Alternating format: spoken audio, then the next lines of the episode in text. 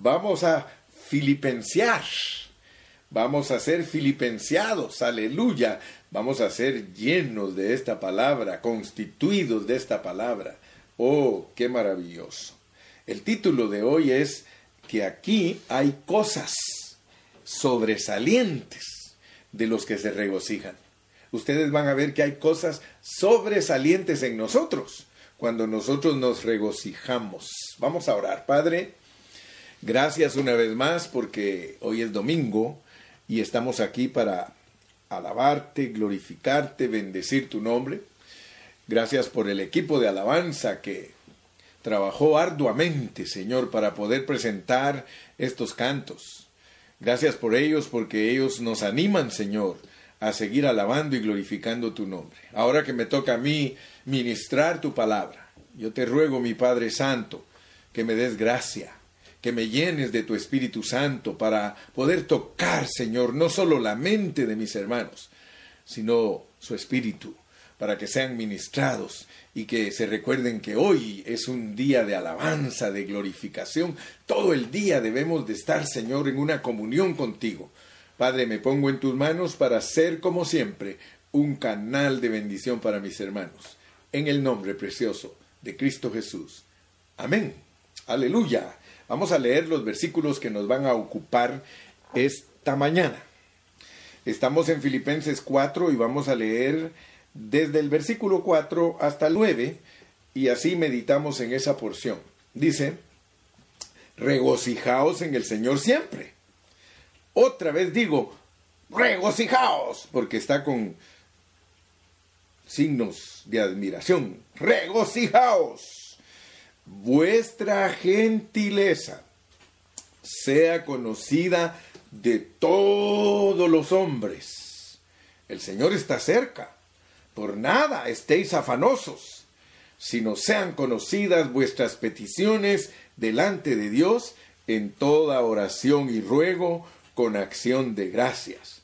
Y la paz de Dios que sobrepasa todo entendimiento, guardará vuestro guardará vuestros corazones y vuestros pensamientos en Cristo Jesús. Por lo demás, hermanos, todo lo que es verdadero, todo lo honesto, todo lo justo, todo lo puro, todo lo amable, todo lo que es de buen nombre, si hay virtud alguna, si algo digno de alabanza, en esto pensad, lo que aprendisteis y recibisteis y oísteis y visteis en mí, esto haced, y el Dios de paz estará con vosotros. Aleluya. Me llama la atención aquí, mire hermano, este versículo, el 6, dice, por nada estéis afanosos. Oh, hermano, el afán, la ansiedad, hermano, cuando, cuando nos pasan cosas malas, nosotros nos llenamos de ansiedad. Oh, nos ponemos afanados, hermano. Entonces, ¿cómo podemos nosotros calmar nuestra ansiedad? ¿Cuál es la medicina para nuestra ansiedad, hermano? Mire qué bonito. Por nada estéis afanosos, sino sean conocidas vuestras peticiones delante de Dios. Fíjate que aquí vamos a unir estos versículos porque el regocijo y luego características sobresalientes de nosotros porque somos los que se regocijan y luego dice el Señor está cerca. Fíjate hermano que yo te confieso que mucho tiempo yo creía que aquí cuando el apóstol le dice a los filipenses el Señor está cerca, que está hablando de la venida de Él, pero no, hermano, porque no es un pasaje que nos esté hablando de que Cristo va a regresar a esta tierra. Entonces, fíjate que al, al estudiar el pasaje, el Señor está cerca. Te voy a decir qué es lo que significa. Vamos a Romanos. Vamos a Romanos capítulo 10 y te vas a dar cuenta cómo es que hablaba Pablo y por eso uno puede torcer el hablar de Pablo, porque los hermanitos dicen, el Señor está cerca, sí, Maranata, aleluya, Cristo viene. No, no, no, no, no. Dice, regocijaos en el Señor, siempre. Otra vez os digo regocijaos. Vuestra gentileza sea conocida de todos los hombres. El Señor está cerca, por nada estéis afanosos, sino que sean conocidas vuestras peticiones delante de Dios en toda oración. Está hablando de la oración. Ahora, la pregunta, ¿qué tiene que ver nuestra oración con que el Señor esté cerca? Aleluya. Mira, 10, Romanos 10, y vamos a leer en el versículo, ah, vamos a ver, yo creo, yo creí que había más, sí, versículo 8, 10, 8. Dice el apóstol Pablo en esta otra epístola, hablando de que Cristo está en nosotros, como la palabra. Aleluya, mira qué lindo. Mas que dice, cerca de ti está Cristo, la palabra, en tu boca y en tu corazón. Y esa es la palabra de fe que predicamos. Aleluya. Entonces cuando el Señor te dice, cuando Pablo te dice aquí que nuestra gentileza sea conocida eh, de todos los hombres y que el Señor está cerca, sí, mira, está aquí cerca, en tu corazón y en tu boca. ¿Por qué? Porque Él quiere que ores cuando estás afanado. Muchos de nosotros, hermano, cuando estamos afanados, eh, lo que menos queremos es orar, porque nos entra a veces una ansiedad tremenda, ¿no es cierto? Nos entra una ansiedad y nosotros estamos preocupados, pero gracias a Dios, hermano, que aquí el Señor nos muestra que la medicina para la ansiedad es la oración. Cuando nosotros platicamos con Dios, hermano, cuando tenemos eh, una comunión con Él, hermano. Qué, qué precioso que este pasaje, después de que nos dice que ayudemos a los que andan eh, evodeando y sintiqueando ahí en la iglesia, o sea, los que andan en desacuerdos, ahora ya se volvió célebre esa frase aquí entre nosotros de sintiquear y de evodear, eh, ya ahora lo vamos a identificar como hermanos que están en desacuerdo. Así que nosotros siempre aprendemos algo en la palabra. Pero cuando esos momentos llegan a la vida de la iglesia, dice que todos nosotros estemos calmados, porque solo el que está calmado tiene paz. Y nosotros necesitamos mucha paz para tratar todos nuestros asuntos de la iglesia. Y aquí se nos aconseja que nos hagamos uno con Dios, que nosotros e-, ejercitemos esa unidad que tenemos con Dios, porque nosotros somos uno con Dios en nuestro espíritu. Es en nuestra alma en la que Dios está ministrando para que alcancemos la unanimidad con el Espíritu, o sea que nuestra alma con sus sentimientos, intelectos y voluntad se tornen al Espíritu para que seamos armoniosos entre todos nosotros. Aleluya. Entonces, amados hermanos, aquí debemos de ver algo. Dios quiere que nosotros seamos gente que vive en paz. Pero Leamos de nuevo esos versículos, porque el 4 es el contexto de 5, 6 y 7. Mira, el 4, regocijaos en el Señor siempre. Otra vez digo regocijaos. Vuestra gentileza sea conocida de todos los hombres. El Señor está cerca. Ser hallados en Él. Se dan cuenta que el mensaje todo es el mismo. Ser hallados en Él. El Señor está cerca. Así que este mensaje de hoy te debe de ayudar a recordar siempre que cuando estés afanado, cuando te lleguen malas noticias, porque a veces nos llegan malas noticias. Y nosotros tenemos que saber cómo se manejan las malas noticias. ¿Verdad? Últimamente recibimos a veces de que alguno de nuestros familiares se contaminó con el virus. Pues tranquilos, nosotros vamos a orar por ellos. Y el que el Señor quiera dejar vivir, Dios lo va a dejar vivir. Caerán a tu lado mil y diez mil a tu diestra, mas a ti no llegará. O sea que especialmente si estás joven, el Señor te va a dar fortaleza para que pases a través de esa enfermedad. Pero nosotros debemos de eh, saber que la palabra que está cercana a nosotros es para disfrutar a Cristo. Si aquí se nos dice que hay regocijo y que cercana está la palabra, porque lo puedes decir con toda autoridad, vuestra gentileza sea conocida de todos los hombres, eh, la palabra está cerca de tu corazón y de tu boca para que no te afanes, sino que le pidas a Dios tus peticiones. A pesar de que Dios no quiere que estemos pidiendo tantas cosas para nosotros, yo creo que lo mejor es disfrutar a Cristo bajo el contexto de estar en paz con los hermanos, vivir en una armonía y en la vida de la iglesia, hermano. Ya saben que estos últimos mensajes han sido repetitivos, pero es porque Dios quiere que aprendamos a ingerir y digerir y asimilar esta palabra. La palabra disfrutar a Cristo no, no la podemos encontrar aquí, sino que está implicada. Porque vivir gozosos y vivir sin ansiedad en este mundo, hermano, solo se puede lograr a través del disfrute de Cristo. Ningún hermano que no ha aprendido a disfrutar a Cristo puede tener un resultado positivo. Y aquí se habla de muchas cosas positivas. Yo quiero que usted se meta al pensamiento del apóstol. El apóstol está tratando de arreglar una situación de dos hermanas que están en desacuerdo y en medio de esa situación él pide compañeros fieles que ayudemos a llevar la carga del ministerio. Él pide que nosotros seamos esos colaboradores cuyos nombres están escritos en el libro de la vida. Y entonces podemos de todo corazón, hermano, disfrutar de la paz del Señor, vamos a estar satisfechos.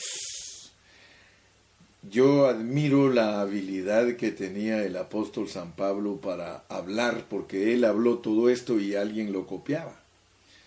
Eh, muchos de los eh, hombres que Dios usó, aún profetas, ellos tenían su secretario y ellos solo le dictaban a su secretario lo que ellos querían que el secretario escribiera, pero era algo bonito porque Pablo nos deja asustados, maravillados, anonadados de ver cómo él hilvana, cómo va cosiendo él toda la red, cómo va cosiendo todo el paño para dejarlo bien entrelazadito. Y ese hablar que él tiene, hermano, es un hablar que viene del Espíritu Santo, que viene del corazón de Dios. Regocijo, regocijo, eso es sinónimo de disfrute. Una persona que está contenta, hermano, está disfrutando. Una persona que, que tiene paz en su corazón, esa persona está disfrutando. Entonces eso es lo que el apóstol Pablo nos aconseja aquí en Filipenses para que como iglesia, como iglesia, hermano, nosotros siempre estemos dispuestos y cuando nos llegue el afán, porque es imposible eliminar el afán, hermano. Cuando nos llegue el afán, que nosotros aprendamos a presentar nuestras peticiones delante de Dios en toda oración y ruego con acción de gracias. O sea que sí se puede orar por los desacuerdos de los hermanos, especialmente cuando están estorbando el desarrollo de la vida de la iglesia. Tú sí puedes venir eh, ante el Señor y decirle, Padre, ayuda a fulano, ayuda a sutano, ayuda a fulana, ayuda a sutana, Señor, que no están caminando de acuerdo, ¿verdad? Porque eso es eh, llevar todos nosotros la carga de la vida de la iglesia y esto lo pone él en medio de los desacuerdos, porque regularmente nosotros nos entristecemos cuando los hermanos se oponen a nosotros y estamos ahí en la vida de la iglesia, nosotros sabemos que eh, los desacuerdos llegan por opiniones o por cositas que a la larga, si somos personas maduras, como lo pone aquí el apóstol Pablo, dice así que todos los que somos maduros, sintamos una misma cosa y caminemos bajo una misma regla. Entonces eh, yo quiero que tú veas que aquí en este pasaje eh, está el, el, por qué nos preocupamos. O sea que para introducirnos a este mensaje podemos ver que eh, si, si, nosotros dejamos que el afán y la ansiedad nos consuman, entonces nosotros no vamos a, poder mostrarnos ante los hombres. Dice, vuestra gentileza sea conocida de todos los hombres, de todos los hombres. O sea que eh, deben de ver en nosotros amabilidad, deben de ver en nosotros comprensión. Mire,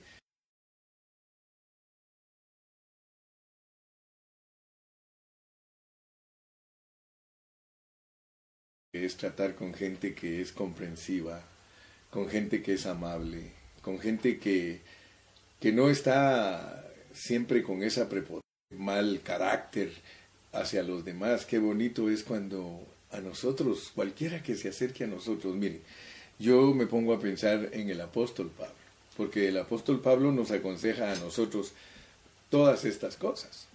Y yo estoy seguro que como él vivía a Cristo, Cristo era igual que Pablo y Pablo igual que Cristo. Eh, cuando alguien se acercaba a Pablo a platicar, yo creo que por muy enojado que estuviera esa persona, Pablo trataba de calmarlo. Y nosotros tenemos que tener eso porque aquí está implicado eso. Está bien que nos preocupemos, está bien que nos dan malas noticias y nos afanamos, pero la primera prueba la primera prueba en este pasaje para nosotros, si somos los que estamos madurando y nos regocijamos, que nuestra gentileza sea conocida. Yo siempre le pido a Dios, yo oro a Dios, hermanos, que me ayude para ser una persona que tiene gentileza. Gentileza es ser amables, ser educados, ser gente, dicen allá por donde yo nací dice ese hermano tiene don de gente. O sea que, que seamos personas tratables, que no seamos pesados, hermano. En México le dicen sangrón a uno cuando uno es pesado. Que no seamos sangroncitos, hermano, porque muy fácil nos sale lo sangrón, porque nuestra característica de la vida caída es esa, ser sangrones. Pero, hermanos, pidámosle a Dios porque aquí nuestra primera prueba es que nosotros seamos gentiles, que tengamos gentileza y que debe de ser conocida por todos los hombres, no solo por nuestros hermanos en la iglesia, sino que con toda la gente que nosotros tratamos deben de darse cuenta que Cristo está realmente siendo vivido por nosotros. Ahora, fíjese que si nosotros le ponemos atención, a, esto eh, nos va a llevar a versículos tales como somos la luz de la, la luz del mundo, somos la sal de la tierra.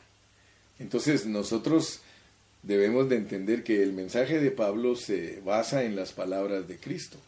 Si Cristo dijo que nosotros somos la luz del mundo, eso tiene que ver con nuestra relación con las tinieblas. O sea que nosotros nos movemos donde todo es tiniebla. Pero la luz es maravillosa porque cuando llega la luz, las tinieblas automáticamente se van.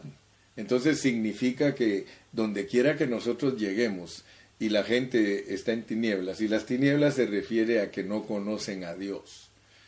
Hay lugares donde nosotros llegamos que hablan soeces, hablan malas palabras, expresiones tan feas. Nosotros tenemos que ser allí luz tenemos que eh, mostrar que somos gente educada y esos mal hablados y esos que, que siempre tratan mal a todas las demás personas, al vernos a nosotros, ellos van a ser impresionados. Vuestra gentileza sea conocida en todos los hombres, o por todos los hombres. Mire, algo tremendo es de que eh, la experiencia nos muestra a mí muchas veces en los trabajos que Dios me permitió hacer o donde me tocaba trabajar, siempre me preguntaban, oiga, ¿usted qué es? Porque me miraban que siempre pues estaba con una sonrisa, con una amabilidad para las personas y me preguntaban que, qué era yo.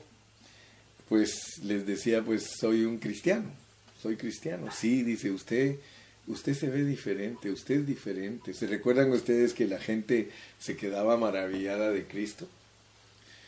Yo venía pensando, ahorita que venía para acá a grabar con, con Ivancito, este, venía pensando eh, en que el carácter de Cristo, yo venía pensando y decía, ¿cómo era Cristo? y cómo impactó a la gente, cómo, cómo la impresionó en su manera de ser. Él era transparente, él no era alguien que fingía, él era transparente. Y eso era lo que yo me ponía a pensar que la gente al escucharlo, aún los que se oponían a él, agachaban los rostros y decían, este, este es diferente, este, este no sé qué tiene, pero sentimos como que, que es, es, no es como los fariseos, no es, es diferente. Y, y fíjense que aun cuando él murió en la cruz, ¿se recuerdan ustedes que cuando el Señor estaba en la cruz, ese, ese tiempo fue glorioso en el universo? Eh, eh, la cruz ocupó al todo el universo, ahí estaban los ángeles, ahí estaba Satanás, ahí estaba la familia de, del Señor, ahí estaban los políticos, ahí estaban los soldados, ahí estaban todos, todos, todos, ahí estaban los ángeles, los demonios. O sea que la cruz es eh, la, la centralidad de la administración divina, pero imagínense lo que sucedió cuando Él murió. Cuando Él murió, dice que hubo un terremoto hubo un terremoto y se oscureció todo, dice. Y el soldado que le traspasó dice que dijo verdaderamente, este es el Hijo de Dios. Miren qué tremendo es cuando nosotros vivimos a Cristo. Porque eso de vivir a Cristo nos hace diferentes, hermanos nos hace la luz del mundo, nos hace la sal de la tierra, o sea que nosotros somos los que le ponemos saborcito a todo esto, hermano. Yo siempre, por eso les decía que siempre procuro, siempre diligentemente me doy terapia a mí mismo. Gilberto, tú tienes que vivir a Cristo. Tú tienes que vivir a Cristo. Y yo le voy a decir una cosa. Yo tengo hermanos en Cristo y no solo hermanos, muchos de los hermanos son amigos míos. Y pues muchos me conocen tal como soy, ¿verdad? Pero me aman así como soy. Yo le doy gracias a Dios porque yo sí tengo gente linda eh, alrededor mío que difícilmente me meten el puñal por la espalda. Difícilmente. Yo creo que muy raro sería el que lo hace pues tendría que ser Judas, ¿verdad? No, no el tesorero, no, no, hermano. Eh, tendría que ser este un Judas el que lo traicione a uno. Pero en lo que respecta a la diligencia del hermano Gilberto, yo quiero ser una persona que mi gentileza sea conocida. Y quiero ser transparente. Cuando yo te trato a ti, mi hermano, y yo te hablo a ti, yo no soy hipócrita, ni te estoy mintiendo, si yo te digo, hermano, te amo en Cristo Jesús, yo te amo en Cristo Jesús. No soy como aquellos que lo abrazan a uno por acá y al hermano que está ahí atrás le hacen así, con el, le apachan el ojo como diciendo, eh, se va a creer que lo quiero, pero que agarre la onda. No, hermano. Yo si te digo a ti que te amo, yo te amo, soy sincero, soy transparente, porque yo quiero vivir a Cristo. Y mi gentileza debe de ser conocida por todos los hombres. Y si en caso, aún así, tratando yo de vivir a Cristo, tengo problemas, el Señor está cerca. Yo tengo a mi Señor en mi boca y en mi corazón. Así que cercana, cercana está la palabra en tu boca y en tu corazón. Si en caso alguien no me quiere a mí, aún tratando yo de vivir a Cristo, yo lo que hago es orar, Señor, te presento mi afán aquí está mi petición delante de ti, yo te lo ruego, Señor. Y dice que con acción de gracias, lo cual significa que cuando uno ora, uno crea que ya Dios le contestó. Porque solo cuando le han dado algo a uno, uno dice gracias. Entonces, cuando Dios te dice a ti que en la oración siempre digas gracias, es que aprendas a recibir. O sea que cuando tú vienes y le presentas a Dios tus peticiones, tú de una vez dile gracias, porque eso significa que lo recibiste. ¿Ok? Entonces es muy importante. Así que si no somos razonables, si nosotros no somos personas tratables, nosotros no estamos viviendo a Cristo. Ningún hermano puede decir en la congregación que tú estás, que, estás viviendo a Cristo si no tienes la menor, la menor gentileza, la, la menor amabilidad, hermano. Aleluya. Ahora, quiero que veas la diferencia porque muchos creen que estas cosas que Pablo aconsejó, que son terapias filosóficas, o sea que como se recuerdan del ascetismo, se acuerdan de los epicúreos, se acuerdan de los eh, ascetistas que eran los que trataban mal el cuerpo para como mostrar que eso los hacía piadosos. Entonces el apóstol Pablo aquí no nos está dando consejos externos, ni gimnasias eh, filosóficas para ver si mejoramos nuestro comportamiento. No, no, no, no, no, no, no. Dios a nosotros aquí nos está enseñando a vivir la vida de otra persona. Esa es la diferencia entre las enseñanzas de Confucio. Confucio enseñaba cosas bonitas, pero eran filosofías. Buda enseñaba cosas, Mahoma enseñaba cosas filosóficas, pero eran terapias para que los hombres mejoren su comportamiento, pero a nosotros no nos están tratando de esa manera. A mí no me está enseñando la Biblia a mejorar mi comportamiento. Si los hermanos entendemos de esa manera la, la palabra de Dios, eh, la estamos entendiendo mal, porque la palabra de Dios nos enseña a nosotros a vivir a Cristo. Y esa es la diferencia entre enseñanzas filosóficas y vivir a Cristo, hermano. Porque las filosofías son disciplinas que los hombres se ponen. Vivir a Cristo, hermano, es vivir la vida de alguien más. Es vivir la vida de alguien que está dentro de nosotros. A veces nosotros no estamos conscientes de que otra persona vive en nosotros, hermano.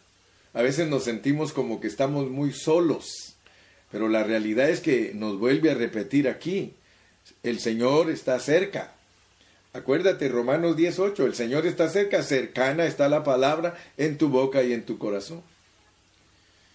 Nosotros le debemos de dar gracias al Señor que nosotros tenemos a alguien que le podemos echar mano, ahí cerquita está, hermano, échale mano a Cristo, hermano, Cristo es tuyo.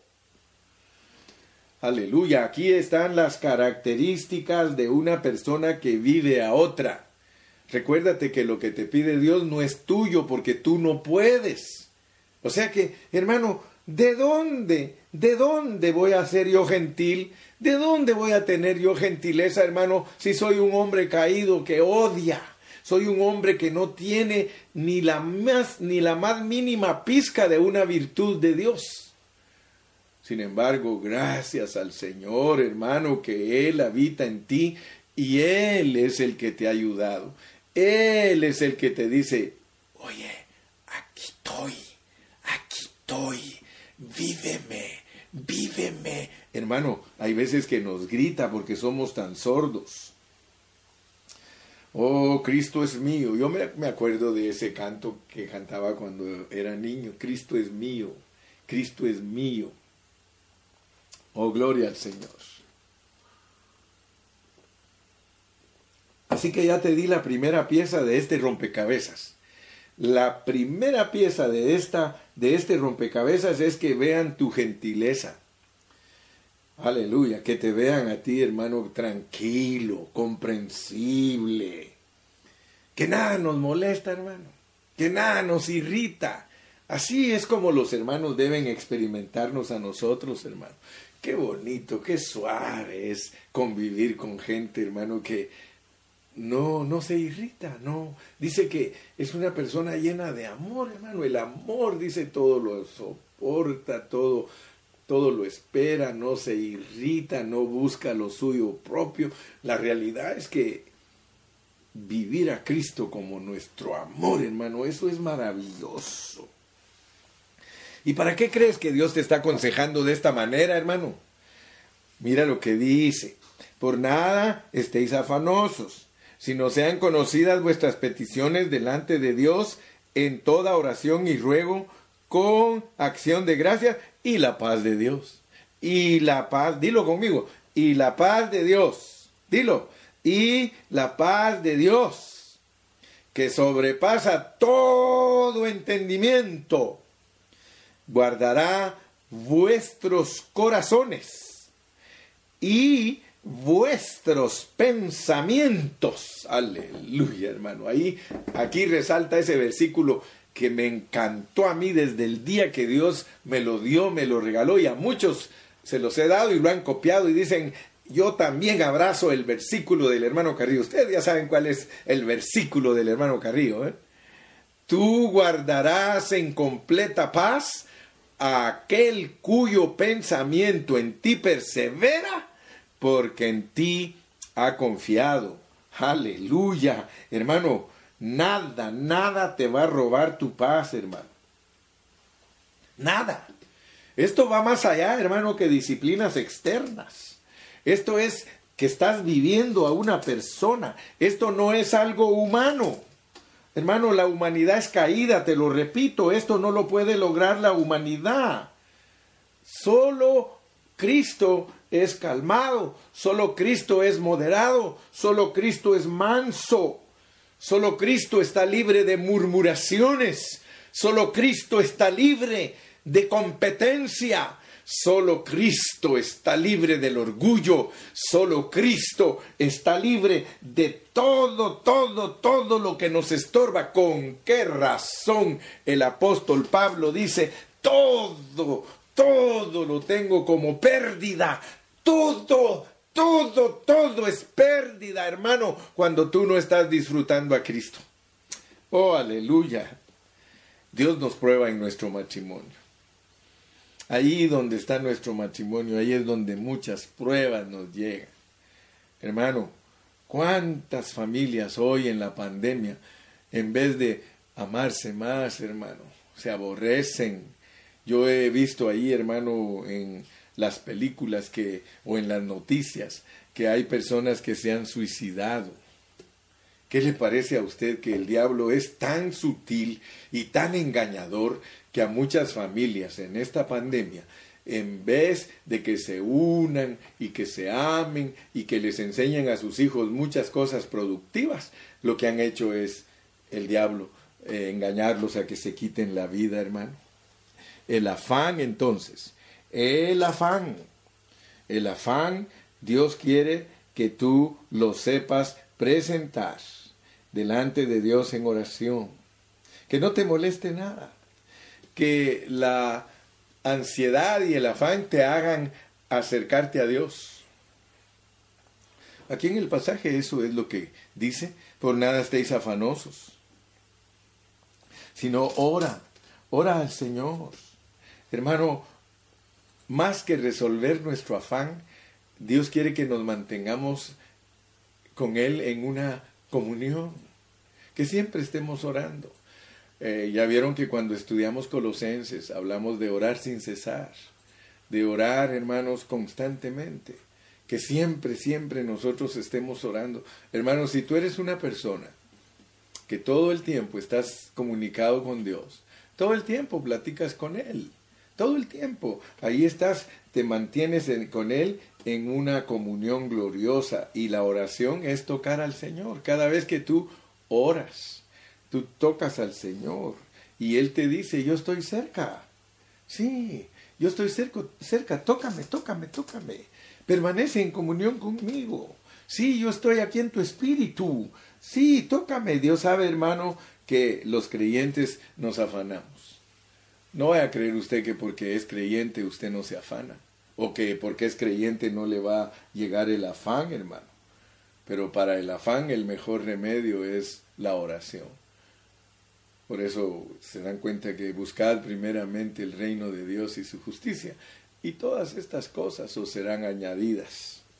Ya voy a terminar este pensamiento, hermano. Quiero decirte que mediante esta clase de oración que el apóstol Pablo nos dice que tengamos, mediante esta clase de oración, nosotros podemos mantenernos en paz y la paz de Dios que sobrepasa todo entendimiento, guardará vuestros corazones y vuestros pensamientos en Cristo Jesús. Hermano, no importa lo que te pase, nada te debe opacar. Yo siempre le digo a los hermanos, miren hermanos, siempre estén preparados para que les den malas noticias, porque de esa manera ustedes no se consumen tarde o temprano a nosotros nos van a llegar malas noticias. Este año, este año a muchos les van a llegar malas noticias. Pero el Señor dice que tú confíes en Él. Yo me pongo a pensar en Job, hermanos. Job. Imagínate, vamos, a, vamos allá un ratito al libro de Job para inspirarnos en lo que respecta a estar preparados para las malas noticias. Mira, el, aquí te iba a decir el apóstol Job, aleluya. Mira Job, aquí, este, en el capítulo 1 y en el versículo 13. ¿Qué, qué harías tú si tú fueras Job? Mira, mira cómo le llegó a Job. Y un día aconteció que sus hijos e hijas comían y bebían vino en casa de su hermano el primogénito. Y vino un mensajero a Job y le dijo, estaban arando los bueyes y las asnas, paciendo cerca de ellos y acometieron los sabeos y los tomaron y mataron a los criados a filo de espada. Y mire qué tremendo. Dios permitía que solo uno escapara. Solamente escapé yo para darte la noticia. Aún estaba éste hablando. Cuando vino otro y le dijo, fuego de Dios cayó del cielo que quemó las ovejas y a los pastores y los consumió solamente escapé yo para darte la noticia. ¿Cómo creen que estaba Job? ¿Cómo estaba? Todavía estaba este hablando y vino otro y le dijo, los caldeos hicieron tres escuadrones y arremetieron contra los camellos y se los llevaron y mataron a los criados a filo de espada y solamente escapé yo para darte la noticia noticia tras noticia, noticia tras noticia, ¿cómo creen que estaba reaccionando Job? Entre tanto que éste hablaba, vino otro, vino otro, que dijo, tus hijos y tus hijas estaban comiendo y bebiendo vino en casa de su hermano primogénito, y un gran viento vino del lado del desierto y azotó las cuatro esquinas de la casa, la cual cayó sobre los jóvenes y murieron y solamente escapé yo para darte la noticia. Entonces Job se levantó y rasgó su manto y rasuró su cabeza y se postró en tierra y adoró. Dime si no el apóstol Pablo sabía esta historia cuando estaba escribiendo Filipenses. Por nada estéis afanosos, si no sean conocidas vuestras buenas obras delante de los hombres. Mire, hermano, ¿cuál es el mensaje de esta mañana? El mensaje de esta mañana es que cuando te lleguen las malas noticias, que sepas que tienes a alguien muy cerca de ti, en tu boca y en tu corazón, y que le clames, que le ores, que lo adores, y Él te va a dar paz, te va a dar paz. Job, Job oró y dijo, desnudo salí del vientre de mi madre y desnudo volveré allá. Jehová dio y Jehová quitó, sea el nombre de Jehová bendito. Dime, ¿crees tú que este hombre no sabía regocijarse en Dios? Él sabía regocijarse en Dios. Dice, en todo esto no pecó Job, ni atribuyó a Dios despropósito alguno. Tú me has oído a mí últimamente hablar de la soberanía de Dios. Y sabes que por medio de la soberanía de Dios yo he aprendido a conocer más a Dios. Y aquí en Job yo veo que él conocía esa soberanía. Ahora, yo quiero que veas que la historia va más allá, porque cuando el diablo no puede vencerte por medio de malas noticias y de cosas trágicas y de cosas negativas, el trabajo sigue, mira, Tú puedes seguir leyendo el capítulo 2.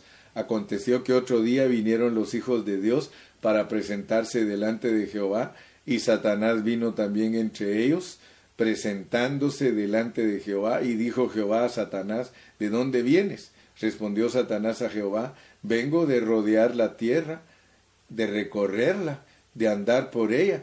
Y Jehová le dijo, ¿has considerado a mi siervo Job que no hay otro como él en la tierra? varón perfecto y recto, temeroso de Dios y apartado del mal, y que todavía retiene su integridad, aun cuando me incitaste contra él para que lo arruinara sin causa. Ok. Entonces, debemos de aplicar bien nuestra lección en esta mañana, hermanos, porque Dios por medio de su palabra nos enseña que no importan los problemas que tengamos en la vida de la iglesia, no importa los problemas que tengamos con nuestros hijos, no importa los problemas, los problemas que tengamos con nuestro esposo, con nuestra esposa, hermano. Eso no nos debe de acabar, hermano. Nosotros debemos de orar a Dios y mantenernos tranquilos. ¿Sabe por qué? Porque es soberano todo. Dios permite todo lo que nos va a llegar a nosotros como malas noticias como algo soberano. Aquí le está mostrando a Job que es bajo la soberanía de Dios. Y claro, se recuerdan que les, les enseñé el dibujito ayer, ¿verdad? Una barra de media pulgada, una barra de un, una barra de un cuarto de pulgada, una barra de un octavo de pulgada y una barra doble de un, un 16. Eso es la soberanía de Dios a través de toda la Biblia que Dios es el mero jefe, pero usa a Satanás y a nosotros los hombres de vida, todas las cosas nos ayudan a bien porque nosotros somos gente de propósito, somos gente que Dios la escogió y predestinó y por eso ese propósito es el que nos hace ser gente que Dios la va a probar. Así que después de las malas noticias no esperes que todo te va a ir bien, todavía espera la acusación de Satanás. Pero ¿sabes qué? Tienes un Dios grande, un Dios grande, aleluya, un Dios maravilloso que si tú sigues leyendo toda la historia del libro de Job, Dios le quitó a Job cosas y cuando se las devolvió le devolvió, le devolvió diez veces todo lo mejor. Pero no es para que nosotros creamos que nos van a quitar cosas para darnos más, no. Lo que quiere Dios que entendamos es de que él está sobre todo y que Él es más grande que nuestros problemas, Él es más grande que nuestras situaciones, Él es más grande que cualquier cosa negativa que nos esté pasando. Siento en mi corazón ya para terminar, orar por los papás que están teniendo problemas con sus hijos rebeldes. Eso es lo que quiero, porque Dios se los podría quitar, pero yo sé que tú mejor prefieres tener un rebelde que que te lo quiten, ¿verdad? Sí, a veces eh, nosotros eh, renegamos de nuestros hijos, pero ¿qué pasará si te los quita Dios? No, no vas a querer que te quiten ese tu rebeldito. A mí me gusta molestar a mis nietos y les digo, ay, cómo están mis chamuquitos, especialmente cuando se me ponen así todos rebelditos. Les digo, ustedes como que se están volviendo amigos de Don Sata, porque ustedes tan fácil que le abren la puerta a Don Sata. Así que vamos a orar. Por favor, hagámonos uno, hagámonos uno todos. No voy a orar por otra cosa en este día. Solo vamos a orar por todos los desacuerdos que existen entre nosotros con nuestros hijos rebeldes.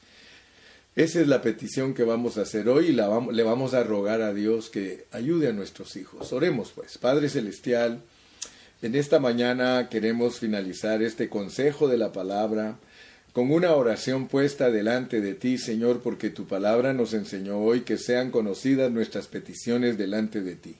Nosotros te rogamos, Padre, que por favor toques las vidas de esos jóvenes que son rebeldes, de esos jóvenes que no quieren obedecer a sus padres. Señor, nosotros no queremos que tú los quites. Tú podrías quitarlos, tú podrías eh, recogerlos de esta tierra, pero nosotros intercedemos por ellos porque los amamos. Te pedimos que les des una oportunidad, que ellos puedan ser obedientes, Padre.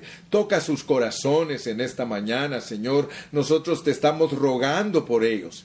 No hay duda que tú nos estás dirigiendo en este mensaje a orar por los hijos que son rebeldes. Padre, tócalos en el nombre precioso de Cristo Jesús. Nosotros los ponemos en tus manos, Señor. Sabemos que tú puedes cambiar los corazones de esos jóvenes porque tú nos cambiaste a nosotros un día y nos hiciste, Señor, de hombres rebeldes a hombres obedientes. Tú puedes también tocar esos jóvenes, Señor, y traerlos de vuelta a la obediencia, Señor. Padre, en esta mañana te damos gloria, te damos honra, te damos alabanza, Señor. Te decimos que te amamos, que te queremos mucho. Padre, oramos por todos los jóvenes de todas partes, Señor, de México, de Guatemala, del Salvador, de Estados Unidos. Padre, a todos los ponemos en tus manos. Esos jóvenes, Señor, que se vuelvan a a ti, Padre Santo. Tú puedes contestar nuestras oraciones. Por eso te damos gracias, porque sabemos que ya la contestaste. En el nombre de Cristo Jesús. Amén y amén. Que Dios me los bendiga a todos. Aleluya. Nos vemos mañana.